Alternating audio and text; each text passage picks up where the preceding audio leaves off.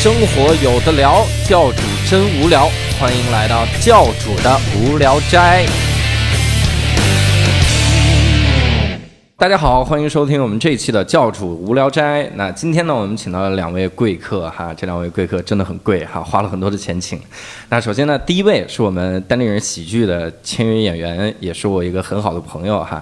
他的声音各位一定要记住，因为他以后也会经常来我们这个节目做客哈，甚至这个节目就是有他的一半儿哈。他就是我们的六兽。哎，大家好，所以我应该是最不贵的那个，对吧？哎，对，就是他是送的。然后 我们接下来这位嘉宾特别的金贵哈，这是我的健身私教啊，不应不应该这样说，就说的好像是他妈我贵族一样哈。对，就是我去求人家上人家的私教课，那是我们特别牛逼的一个教练，叫魏巍。Hello，大家好，我是教主的教练魏巍。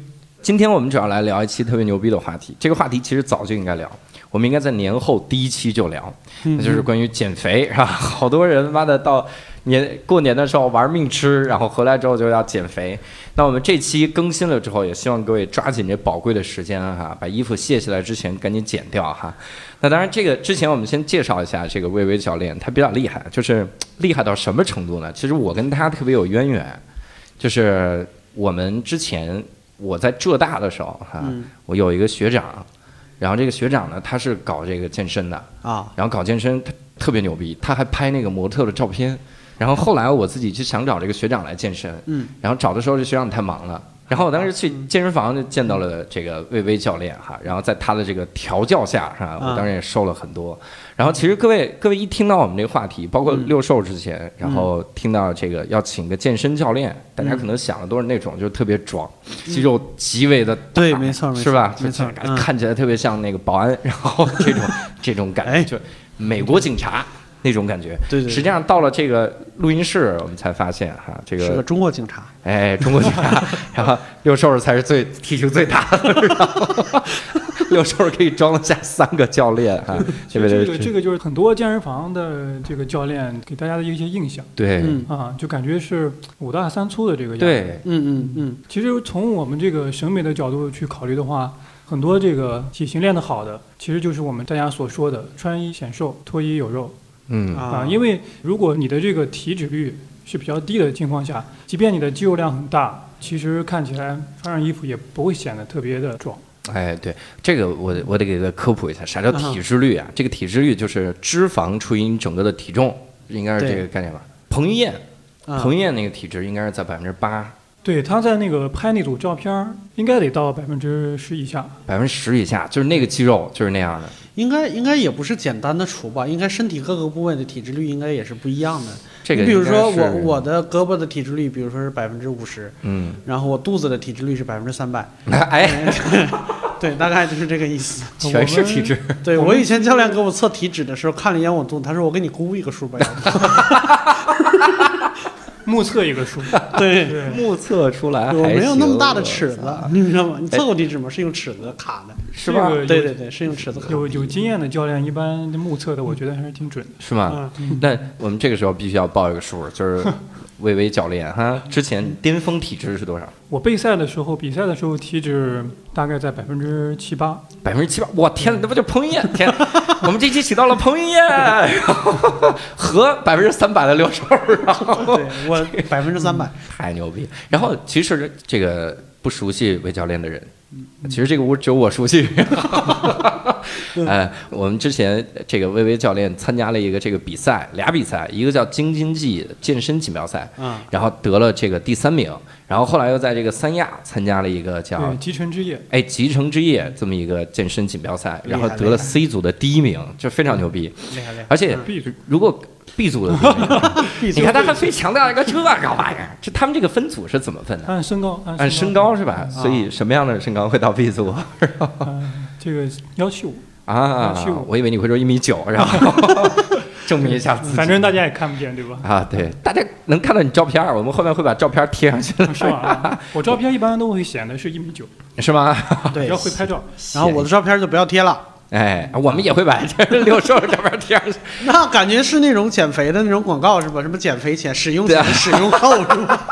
这种哎，那个广告我还真知道怎么拍，就是人家说那种广告要怎么拍呢？就你嗯先、先就最瘦的状态先拍一张，然后玩命吃，这样不管你之前身材有多差，你啊吃完那个状态肯定比他还差，所以明白 你是肯定能见出效果的。对，而且那个魏教练参加的是哪个组？是健体。我参加的是健体的比赛，就是比那个健美，嗯这个可能大家还不太了解。对，健体和健美是啥区别？对健体的话，大家要是找视频看的话，就是穿的沙滩裤，嗯嗯对，嗯看起来比较阳光。然后体型的话，肌肉量也不是特别大，嗯但是要求就是那个呃，一定要就是肩宽腰细，嗯，这个是最主要的，比例要好。健美啊，健体啊。健体对，你看他人家这多专业，嗯是沙滩裤，对，一说我就想起来了。而且而且一定要强调看起来很阳光。对，大块儿这我觉得太痛苦了。因为因为健体的这个项目的话，它的这个颜值在这个项目里面占的比例很低高一些。还很高，绝望了！哦 明白，那我不行。我都百分之八了，还得看颜值，对，还要看颜值，看颜值啊！对，所以你你是不是因为这个得了 B 组的第一名？然后我其实还特别好奇一个事儿，其实我之前也有这个误区，嗯就是很多的那个健身的那个人找教练的第一句话，你知道是什么？啊就是跟教练说，指着阿诺施瓦辛格说啊，：“我不要练成这样。对，”我觉得这太 对这个我我还有就是我以前第一次来北京的时候，跟我那个时候的同事一起去健身房，嗯然后有一小伙子长得特别特别瘦小，嗯然后到健身房特别兴奋，到处乱窜，找到一个教练说：“教练，我想练一练我的爆发力。”然后教练就看了他一眼，就说：“你你得先有力。练爆发力。对，其实他这个还是他这个他这个就是要求挺专业的嗯啊，这就涉及到这个竞技的一些这个运动和我们这个传统的健身的区别。嗯就比如说，假如有一个学员过来跟我说他要练爆发力的话，嗯嗯，如果他平时喜欢打篮球啊什么这些之类的，那训练方法跟这个普通健身是完全不一样的。啊，对，有可能他不需要增加那么多力量，但是我也能让他有爆发力。啊，明白。呃，主要是爆发力的话是一个力量乘以速度。嗯嗯，那我们传统健身可能就是为了增加肌肉，那你的运动的话就是速度可以慢一点。但是如果要是练爆发力的话，那它的每一个动作就应该速度要相对快一些，它肌肉都是有记忆的。这样的话，就是有可能它力量不会长太多，啊但是它的爆发力就是会提高很多。啊，呃，是不是就是比如说练的肌肉的类型不一样，和练练的肌肉的区域不一样？嗯，其实爆发力这个，嗯，还是一个神经功能的一个问题，因为我们的肌肉还是神经支配的。明白明白。对嗯，这个挺牛逼。嗯然后，反正我们也不有点深了是吧？关心健美有，点生。对，没事没事。反正我们也不关心健美，就是我们也不想练成那个大块儿。我觉得现在应该很少有人追求练成那个大块儿了吧？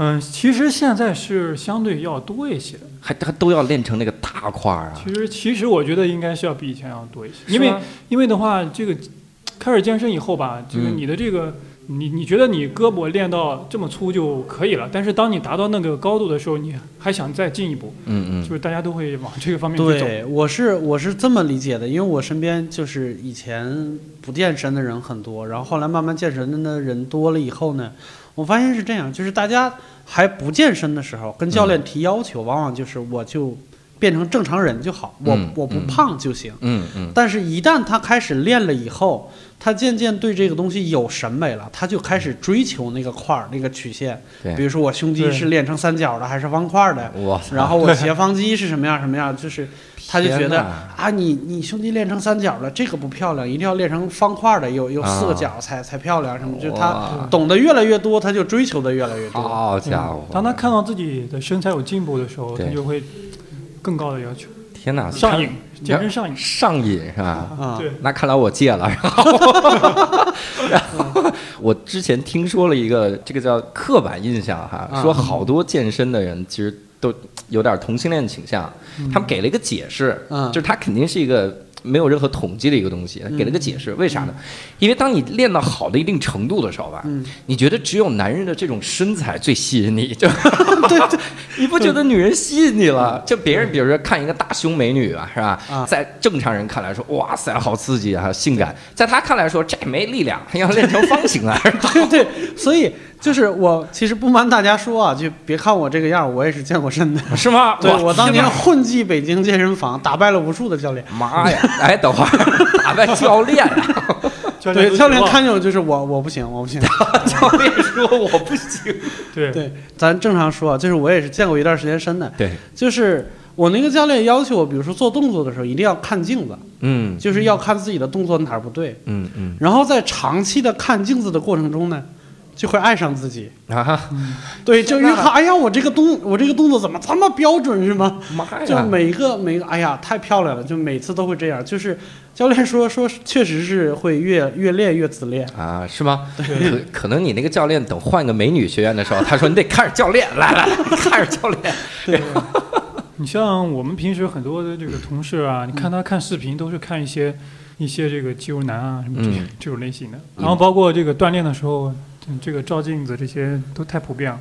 嗯这个有时候我觉得从专业角度考虑，确实应该照镜子，你看到你身材的一些变化，对吧？然后你在训练过程当中，你的这个肌肉充血的这个一些角度的一些变化，嗯，嗯，一一本正经的说明这个问题是，这个是一个很专业的一个角度。天哪！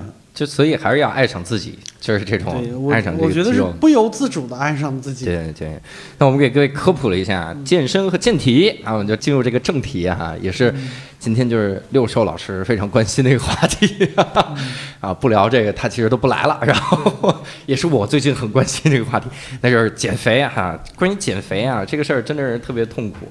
我之前听说了，其实好多减肥的版本，嗯这个人跟我们聊什么呢？就说你这个减肥，嗯你必须就有氧运动，而且特别玄学，我靠。啊，说啥呢？我给你解释一下，啊。有氧运动必须运动呢四十分钟以上，啊，然后你的这个身体呢嗯。就开始消耗脂肪，在之前呢都是消耗糖，嗯。然后到四十分钟的时候消耗脂肪，嗯。然后你要练四十分钟以上，但你不能练太久，练到一个小时的时候呢，它就开始消耗蛋白质了，对。然后这个时候呢，剩那二十分钟就是宝贵的减脂的时间，哇，对，这个这个有科学道理吗？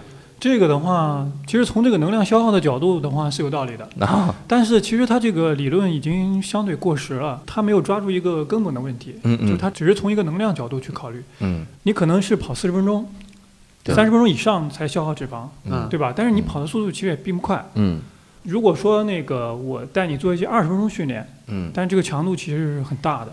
从我们这个实践角度去说的话，其实短时间做一些这个高强度训练的这个效果是要更好一些。短比如说对时间高强度，那个应该叫高强间歇有氧，对，比如说啊，对，最近最近几年就很多种这种训练方式。一般的话，就是比如说举个例子，就是我们做一个开合跳，嗯。或者说是跑步也可以，嗯嗯。啊然后我们就跑三十秒，然后嗯。休息休息三十秒，或者是嗯。跳三十秒，休息三十秒，对，嗯。然后等到后面慢慢慢慢进阶到那个运动三十秒，然后休息十秒，对，啊，然后这样的话做六到八组，就这种训练的话，会心率会提高非常快，它强度是大的，但是它不可能像跑步那么能跑四十分钟，但是它从这个效果来考虑的话，未必比那个差，甚至更好一些。对嗯我听说的理论是这样的，就是嗯魏教练说这种，嗯就是以前咱们都怎么减肥？傻跑。你看我当年年轻的时候听老罗语录，嗯，老罗说他怎么减肥，就是四百米操场跑二十五圈，然后一万米，啊，那就每天跑，你信了25圈儿我自己真坚持了跑了几天，嗯我操，差点没累死我，真的就崩确实。确实也可以减。对我我对这个我我可以给你爆个料，他可能真的是那么跑的，是吧？然后他从二十多岁开始就一直带护膝，一年四季带，带到现在。啊，跑废了吧？就是跑的嗨，对。刚刚说到这个话题的话，就是因为跑步的这个训练方式的话，也也是要注意，就是一般像男生，如果你要是体重超过一百八，嗯然后女生超过一百四，嗯。一，般就是不建议上来就跑，对，容易啊伤膝盖，对对对，对对对容易容易伤膝盖。对，我我我，因为之前我教练是这么跟我说的，就是人的这个膝盖是一个不可修复的人的身上最精密的一个关节，所以它如果坏了的话，从医学角度上说是没有任何办法的。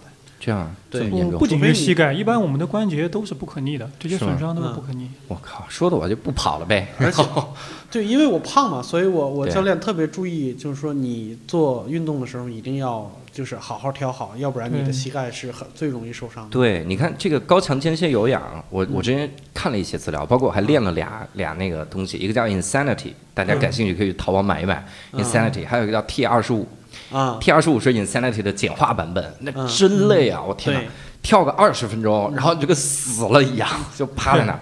他是怎么玩呢？他其实就跟那个那个跑步，像刚才薇薇说那样，差不多嗯。我冲刺个三十秒，对，然后我稍微缓一缓，我再冲刺三十秒，稍微缓。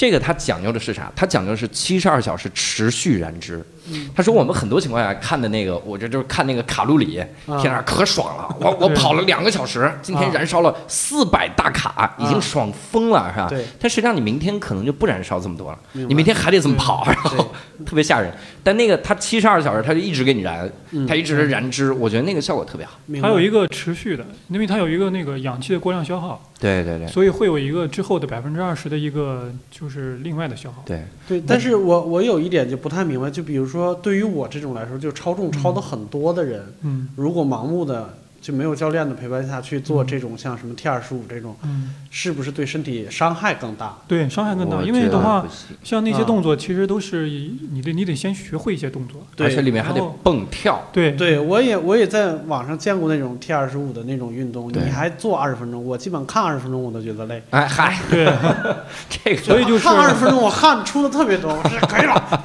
对，你告诉他可以了。看看了多累。然后真的，其实我们想聊减肥这个话题是啥呢？很多人其实他想减肥，但他真的不知道从哪儿做。我们为啥刚才聊那个是不是要跑四十分钟以上？嗯这是因为我周围很多朋友，你一跟他说减肥吧，他脑中的这个蓝图是啥样的？嗯首先你得每天坚持跑两个小时，嗯什么都不能吃，就最好就不吃饭，每天就光喝水，就喝白水。嗯，然后呢，这稍微一去健身房，稍微一碰那个哑铃吧，嘣就变成阿诺施瓦辛格那身材。然后这个没办法，所以还不能控制那个，是吧？啊所以就只能是慢慢的不长肌肉，然后也不长脂肪。对他来说，减肥就是买一场恶战。对对对，就是被那句话呃误导了多少中国人，叫管住嘴，迈开腿啊，。对。结果发现其实不需要迈那么长时间的腿？对，我们一般还有什么减肥的误区？你在学员里面，学里面就是，嗯，你刚才说那些其实都有嗯。啊，然后包括说从这个饮食这个角度来考虑嗯，啊，比如说很多人会喝果汁减肥啊，喝果汁儿减肥，有这样的呀？哦，对，有有，就是从网上花好几百块钱买一个七天量的果汁啊，我看过那个，啊，我领每天一个瓶子，每天一个瓶子。然后我就从这个饮食角度去说一下，因为嗯。嗯、饮食角度的话，一般要遵循一个原则，就是蛋白质适当增加，碳水适当减少。嗯，蛋白质的话呢，它是能够一般不给我们提供能量，对，所以你吃的话会有饱腹感，嗯。啊。然后也能维持住肌肉。啊。嗯嗯，同同时的话，也是正常人体需求嘛。对。啊然后另外你的碳水的话，如果平时摄入比较多，它就容易那个储存脂肪，因为它比平时它是提供能量的，剩下剩下那么多它就会存起来。对。所以的话，就是碳水这块儿相对要减少一点，然后蛋白质，然后相对提高一点。对。嗯。那什么是蛋白质？那主要就是肉类，比如说最好的是一些白白肉类，白肉、就是鸡肉。就是鱼肉啊，啊，鱼肉、啊对，鱼虾，然后完了之后就是禽类的鸡腿儿啊、鸡腿、鸡脯肉啊，鸡胸肉啊，对，然后嗯上再往上就是牛肉什么的啊，啊，相对牛肉就算红肉了吧？应该对算红肉了。啊所以好多人吃炸鸡，对，但是你的做法做法一定要就是做法一定要清淡一些。清淡一点。我第一开始去魏巍那儿上课的时候，啊他告诉我就是吃水煮鸡胸肉，啊我就让我爸煮了一次水煮鸡胸肉，啊我至今还记得那个场景。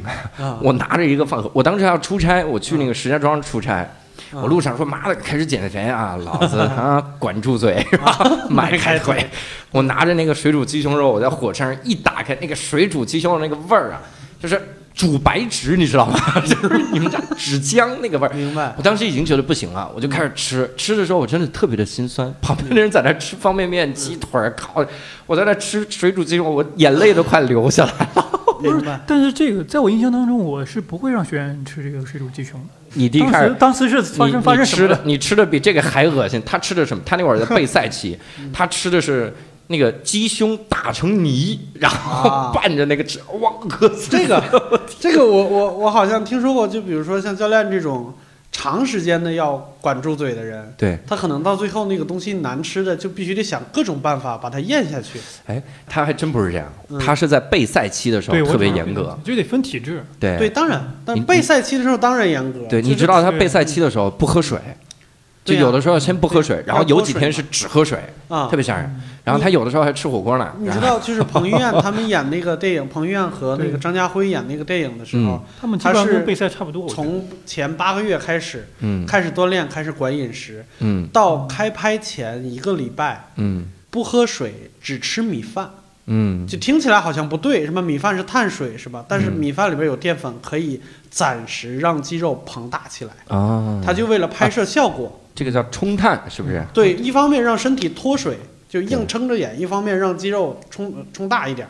这那个太痛苦了。我这边觉得太纠正一下，因为这个 这个过程我们基本上就比较了解，就是嗯嗯，他应该是是这样，因为他那个在那个他拍那个照片或者片子那个镜头的时候，对，嗯他为了效果更好，嗯。嗯。嗯，所以的话他会在前可能前五天六天，嗯就可能多喝一些水，把这啊个身体的一些矿物质代谢出去，然后就、就不吃盐了，或者是嗯。少盐，然后对，然后等到前三天，就像他说的，就不怎么喝水了，嗯嗯。然后就开始少量喝水，然后主要是吃米饭，嗯。因为你如果说是没有盐的话，那些水分一般是在皮下是存不住的。嗯。啊然后你吃这些吃这些米饭的话，这些能量糖分都会存在肌肉里面，啊然后就让那个肌肉看起来更饱满一些。啊，明白。哎，但是如果我们不备赛，我们就减肥，这个就没必要。对就像我刚才说的，就是我是肯定不会让你吃水煮鸡胸的，肯定是因为你看到我在吃，对，你减肥比较迫切，所以啊你才会吃。然后我是不会让学员吃这个东西的。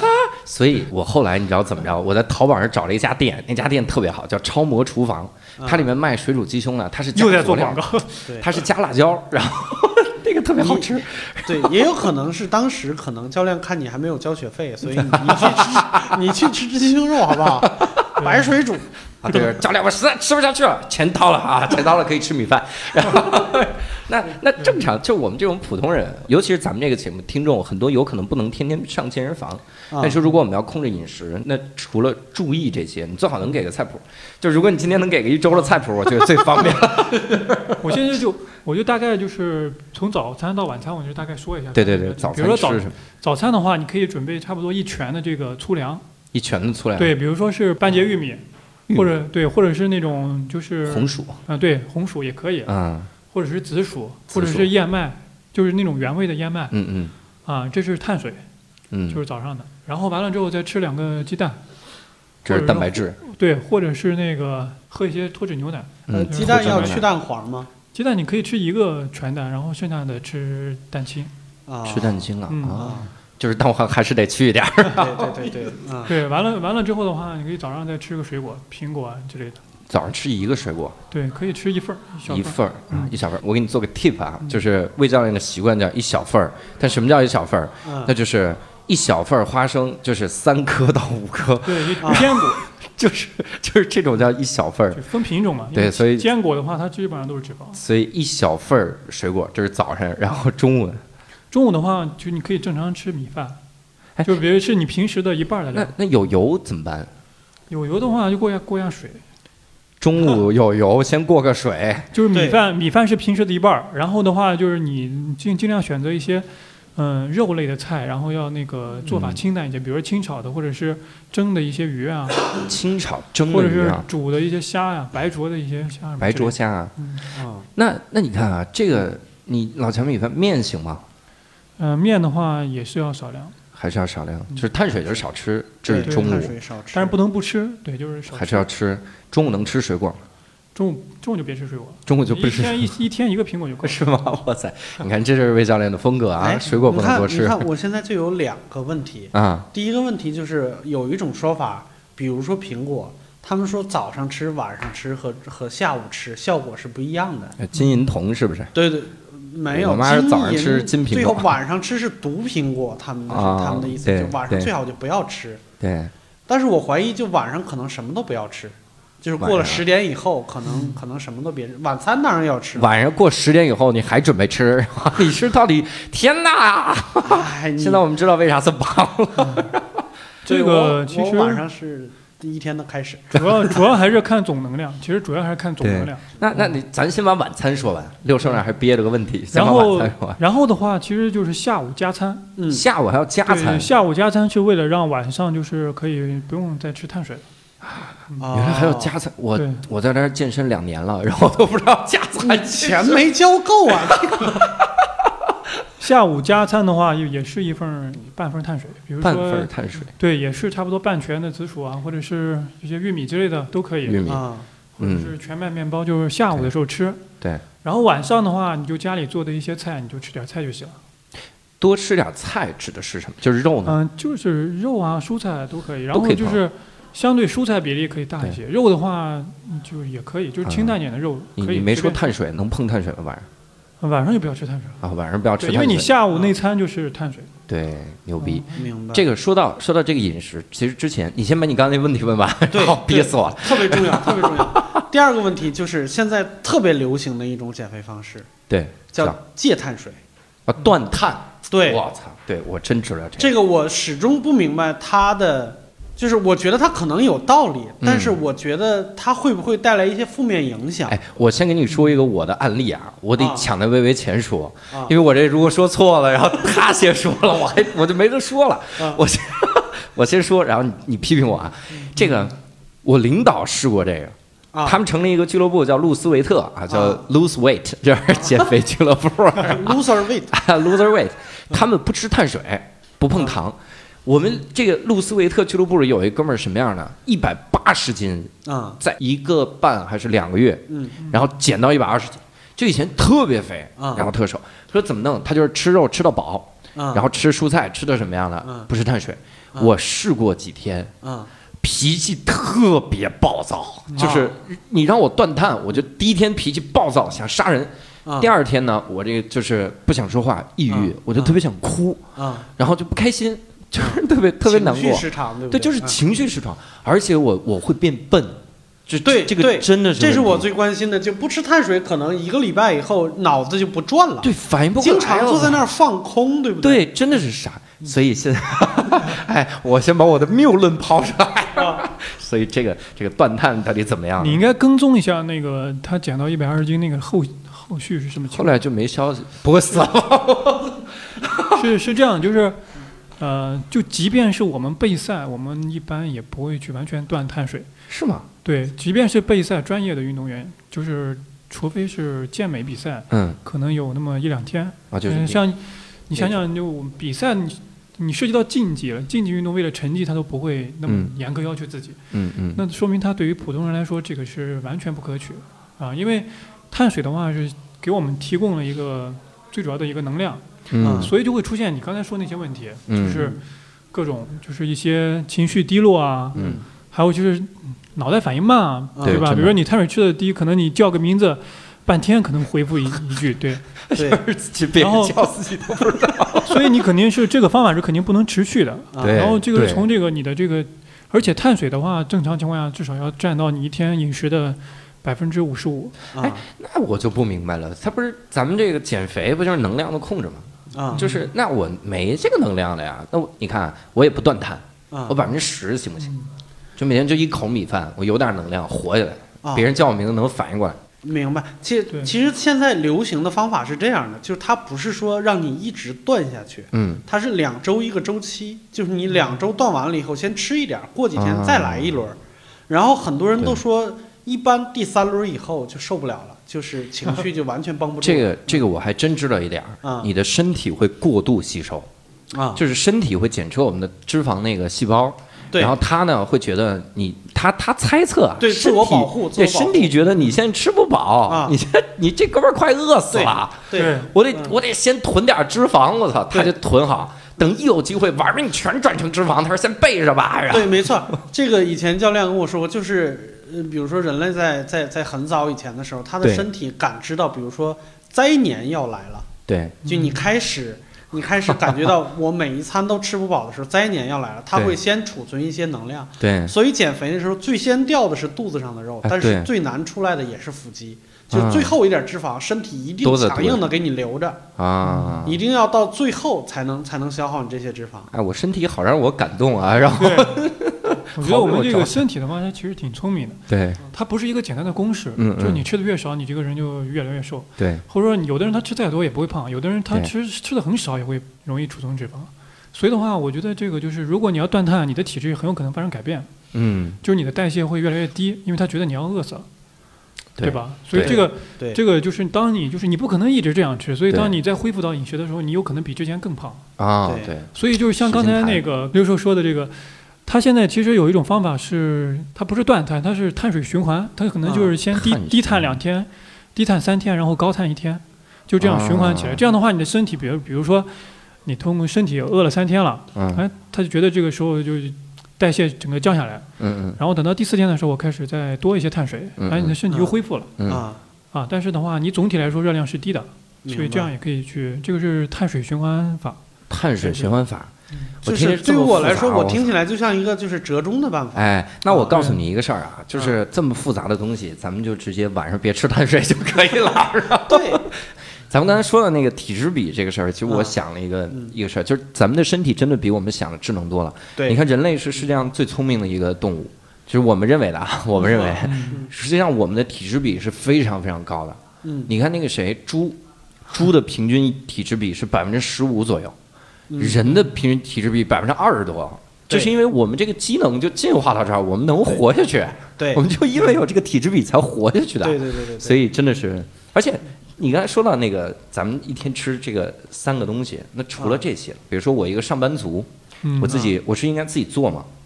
嗯、相对比较简单一点的，像其实健身餐，我觉得是很好做的。嗯。啊，因为它大部分都是蒸的呀、煮的呀，或者是清炒白灼这些，对，最好是自己做的。对，如果你要是实在不自己做的话，其实现在很多周边你一搜都有很多健身餐。啊，啊对，啊，你一周的话，可以有一天放纵日，对吧？然后其他时候你可以尽量在你想要达到自己效果的时候，还是尽量选择放松。日就是那天我吃啥都行是吧？对，我吃糖行吗？可以，吃糖都行那天。对，可以随便吃。哇塞那就阴历我选这个日子，阳历我再选一个日子。放 对，松日然后什么印度历再选来一个，印度历，哎，伊斯玛雅兰教历再选一个，玛雅历不是完了吗？玛雅历已经到头了。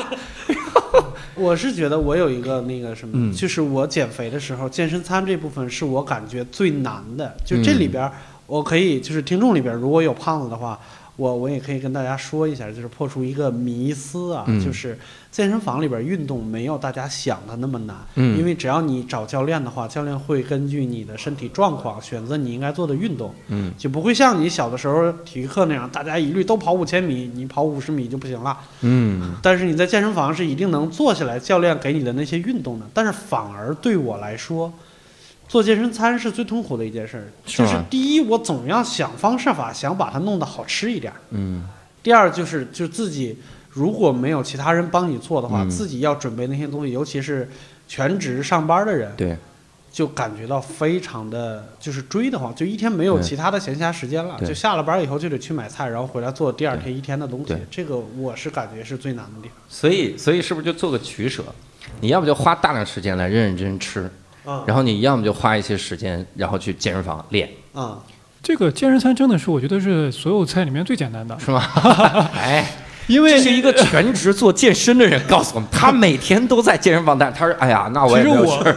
对我我其实我因为我的体质属于是我属于是那个外胚型，嗯，外胚型，外胚型就是。主要是我是属于那种偏瘦体质。啊，就脂肪往外长。对我相对而言，我就是从小到大我长得长到这么重，其实挺不容易的，对。啊，哦，他是增肥，不容易，明白，它是增肌，对特别吧？不特别难，容易。对增肌特别难。然后那个对，所以的话就是，嗯，我平时其实是不是自己做的，但是我们嗯。很多这个同事都是自己做，嗯。基本上就是晚上回去把嗯。鸡胸肉然后一切切成块儿，然后拿什么一些呃腌制的一些调料，什嗯么新奥尔良料啊什么的，嗯。就腌完之后空气炸锅一炸，然后分分装，分几个四五个小盒一装，嗯。然后米饭一蒸，嗯，然后一些西红柿啊一些这个蔬菜凉凉拌一下，第二天拿上来就就就就就这么简单。啊，微微，你知道吗？你虽然结尾用的是是就这么简单，但是我听过程就已经放弃了。就这么简单几个字儿，可能两三个小时就已经出去了。对，真的就是就感觉给你证明了一个特别复杂的数学题，说就这么简单，然后 这个有什么不会吗？然后其实关于吃的这个事儿，我以前看过一个纪录片，就 BBC 一个纪录片儿，嗯他说啥呢？就是喝牛奶一定要喝脱脂牛奶。嗯因为牛奶呢，它会跟你体内的什么奇怪的玩意儿结合成一个什么奇怪的钠，是吧？嗯然后你在拉的时候会拉出去一些脂肪。嗯他还测过，测那个，他就专门找了一个人，那个人是怎么着？看着挺瘦，但实际上体重很高，嗯因为他内脏脂肪多。所以就有点脂肪肝的那个倾向。然后在那个情况下，就让他吃，嗯，然后加一些运动，适当的运动。嗯。但是说大部分时间还是就控制饮食。嗯。他有这么几个心得，他就是第一个就是喝脱脂牛奶，嗯。它会带走你体内脂肪。嗯。第二个呢，是你吃饭的时候吃把豆子，就是磷脂磷脂，哎，它增强饱腹感。嗯。就其实刚刚魏教练说那个差不多，就是下午的时候你加个加餐它属，于是植物蛋白。啊，植物蛋白，嗯。反正就加了那个时候，你就不是那么饿。嗯。但是这个时候我我其实特别有经验，不饿和馋是不冲突的。对 千万千万不要把自己的馋当成饿，我的天哪，这就完了。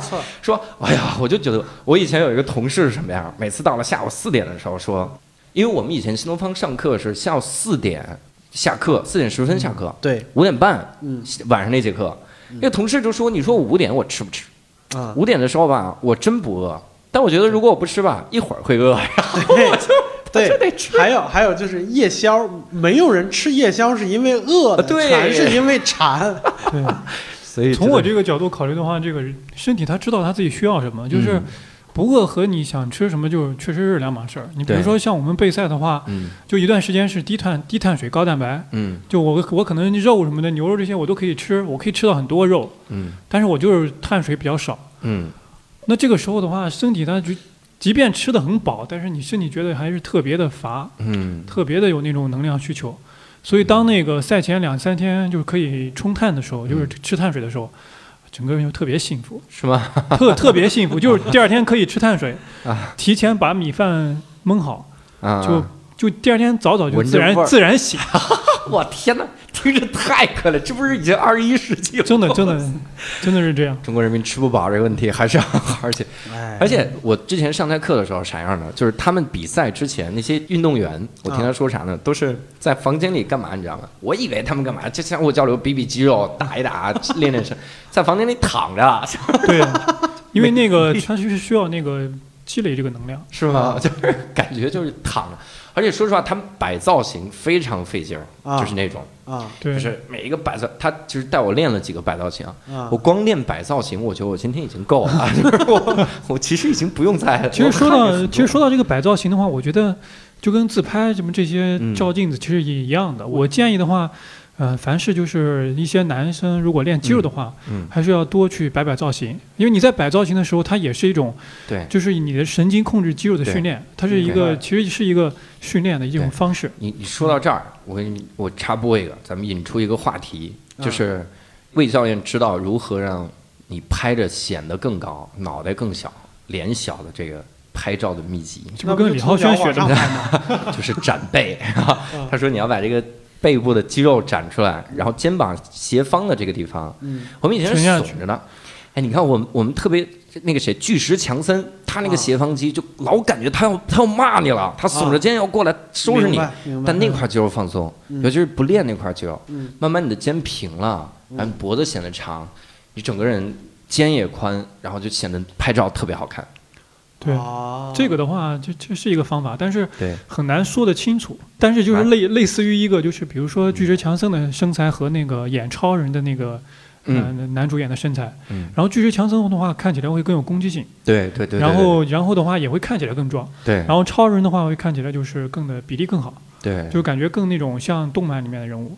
啊嗯，那我们拍照的话，如果如果要是你想把自己身高拍得高一些，然后显得这个肩宽腰细一些，你就可以让你的斜方肌就是让你的肩，嗯。然后背阔肌撑起来，嗯嗯。然后那哦。个斜、那个上斜方肌就是压下去，嗯，但这个得先得会撑，会会那个撑背。撑背其实就是把翅膀展起来，对。你的隐形的翅膀要收着腹，展起来，然后把就把你的最脖子和肩膀连着的那个东西稍微让它放松放松，这儿这儿沉下去，这样的来拍。因为如果你耸着那种盘，你你老看你那个溜肩膀就会特别明显，啊对不好看。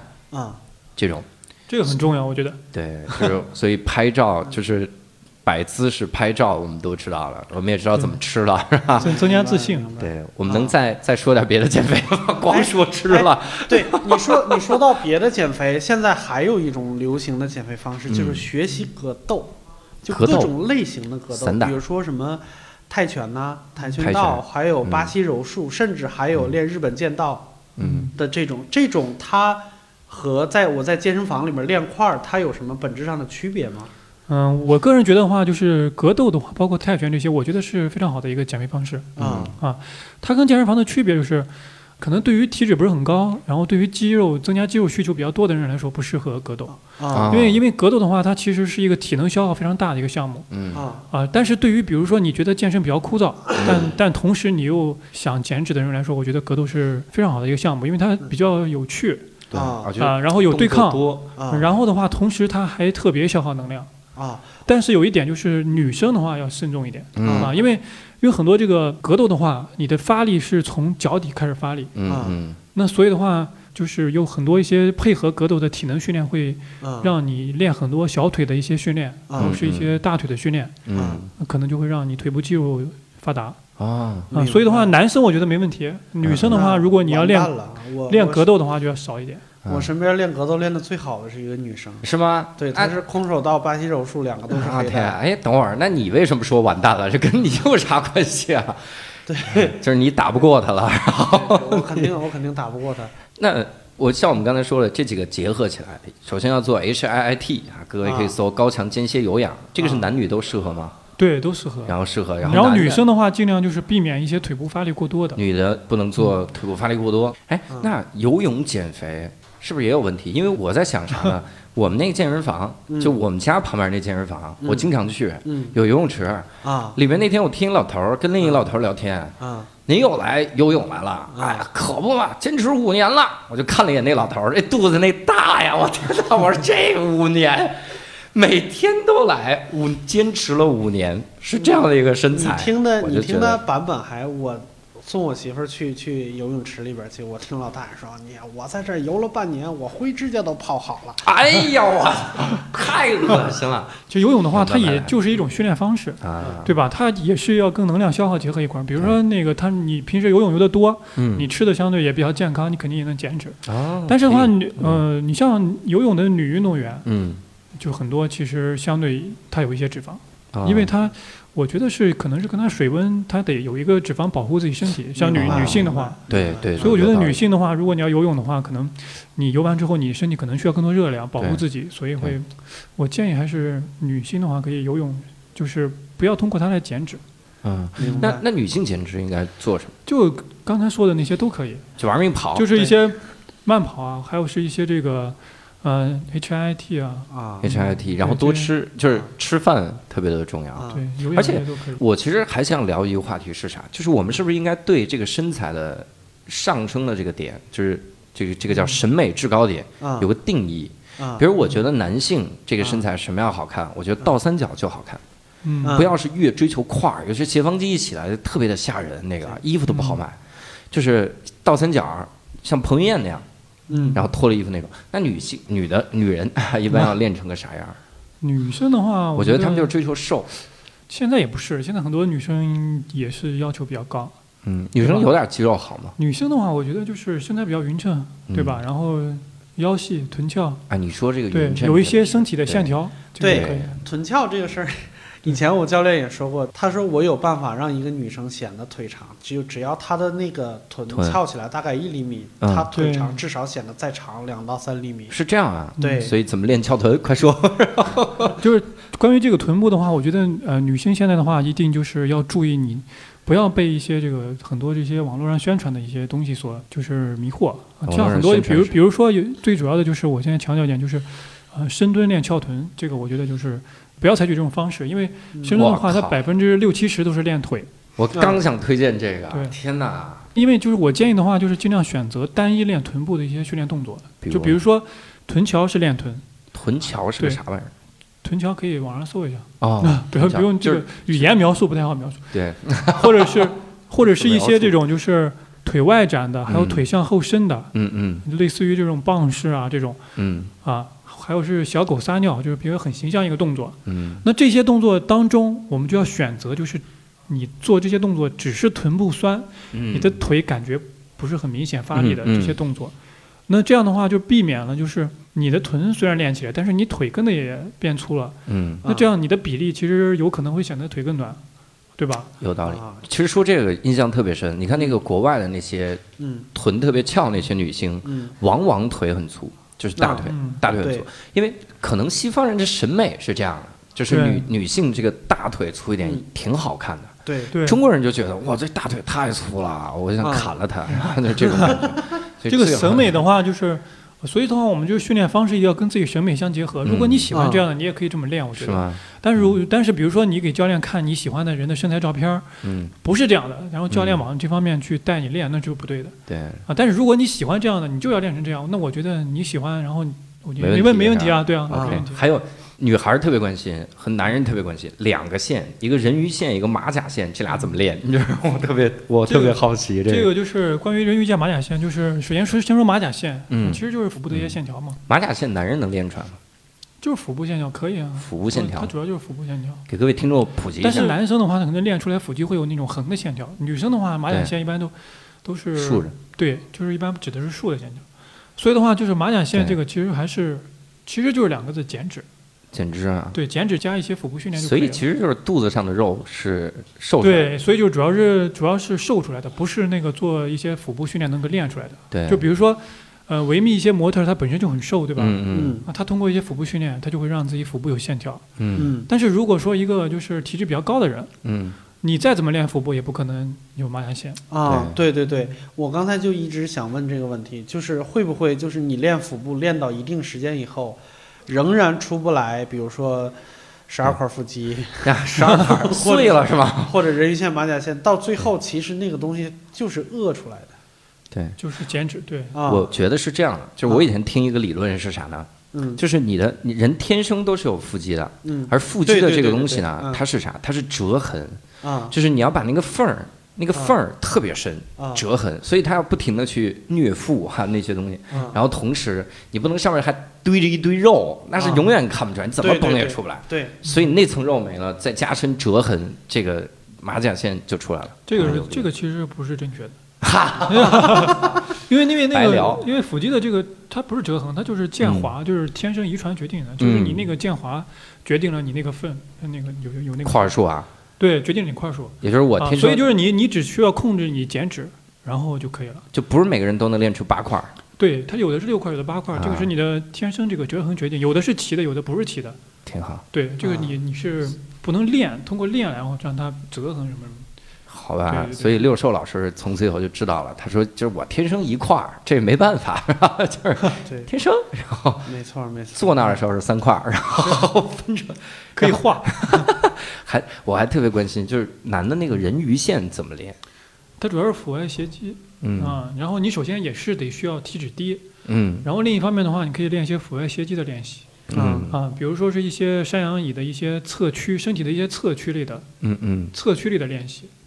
你山羊像你像比如说踢球的人，他的这个人鱼线就很明显，为什么？因为他嗯。经常有一些这个往啊往对他扭他的腿会就是往往外踢球的时候，他会带动这块腹外斜肌。嗯嗯，山羊椅是不是就是那个我我躺在上面健身房里我躺上面那个板子因为斜一般趴在上面那个板，趴在斜的斜的四十五度那个趴在上面那个板，然后脚勾着对那个玩意儿腿腿就是勾着那个。啊，我靠，那我还有最后一个问题，可能是要毁灭这个行业的问题。我要替大家问一下，就是有没有可能在家里边做一些力量或者有氧的训练？可以，我觉得这个完全可以。就是在你如果没有条件、没有时间去健身房的时候，嗯。嗯，但是还是一样的，我觉得你还是先去找教练，然后嗯学一下这个动作。嗯。先交钱，对，学 钱就是好说嘛，就是你学完动作以后，比如说一些啊。Keep Keep 啊，或者一些这些网上的一些软件，啊。你先得把动作知道怎么做，完了之后你再再去自己通过这些软件去跟着做。哎，对，我反而我反而对 Keep 我倒是没有那么大的兴趣。比如说，嗯，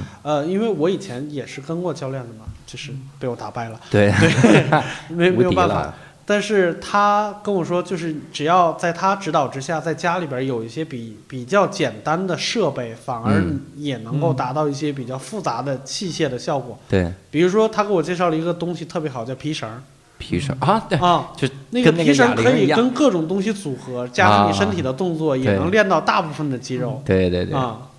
嗯，这个的话，我觉得对于一般健身者没没关系，但是如果你要想效果好一点的话，嗯，对于这个增肌来说，这块儿它达不到那个对。它可能减脂可能更更适合一点。对。对，于啊女生更适合一点。我觉得这个事儿是啥呢？就是我们刚才也推荐了，像那个 Insanity，嗯。还有 T 二十五，它里面那些动作其实很很好学，啊就是那个动作它减脂是没啥问题的，啊但是减脂这件事儿啊，它啊不会让你的身材更好看，它只会让你瘦。明白。瘦和好看不一样，但对于很多女性来说，她可能想的就是我皮包骨最好对，了。我要瘦。哎，她可能比如我这辈子都没皮包骨过，我先皮包骨，然后我再考虑，比如我这这肩起来，然后我这臀翘上去，这样的东西，她后面肯定有进阶的这个需求，所以还是那个那个东西，你要想瘦，我觉得怎么都行。今天咱们已经做到了。啊然后，但是如果你想进阶，我个人建议还是无论任何运动，啊运动也好，啊这个技能也好，啊嗯，就包括单口也是。你看我们做单口喜剧，我操，有的观众就说我们他妈也要上台，我说可以上，OK 的，但是你得先上我们体验课，对我先教你怎么、怎么弄。但是我们体验课是免费的，我们这个 教你怎么专业的事儿就交给专业的人做。对，真的，哎，越听越像广告，就是一个 听到最后发现原来是单立人的广呃告。对，又是单立人，又是薇薇教练的广告，特别好。然后那行，我们今天其实也聊了很多了，啊然后我们最后留一个薇薇教练的联系方式，如果大家有什么问题可以咨询。然后大家可以通过我的微博微博叫微微，就是那个作者谁是最可爱的人，啊。就是我的名字是一样微微，然后后面两个字母小字母微微，啊，v 就 W W 嘛，还不是不是 V，不是 V 哦 V V 啊。V 对。啊，所以就是魏巍 V V 是吧？啊魏巍，第二个简写巍是巍峨的巍哈，雄壮巍峨啊。那个巍，所以就 V V 魏巍 V V。其实你可以去那个微博看一下他的身材哈，然后你就知道特别的牛逼。对，那我们后买，现场。哎，对，嗨，太像广告了，我操！我们这是一个减肥的栏目啊，所以就希望各位一定要杜绝减肥的误区哈，然后同时呢，呃，一定要控制住嘴，管住嘴，迈开腿。没想到我们到最后的时候还是落在了这个点上啊！啊，女生不要轻易练腿，这是我们我们要弄的。所以也非常感谢微微教练，也感谢六兽。那我们这期节目到此结束，各位再见，拜拜。再见。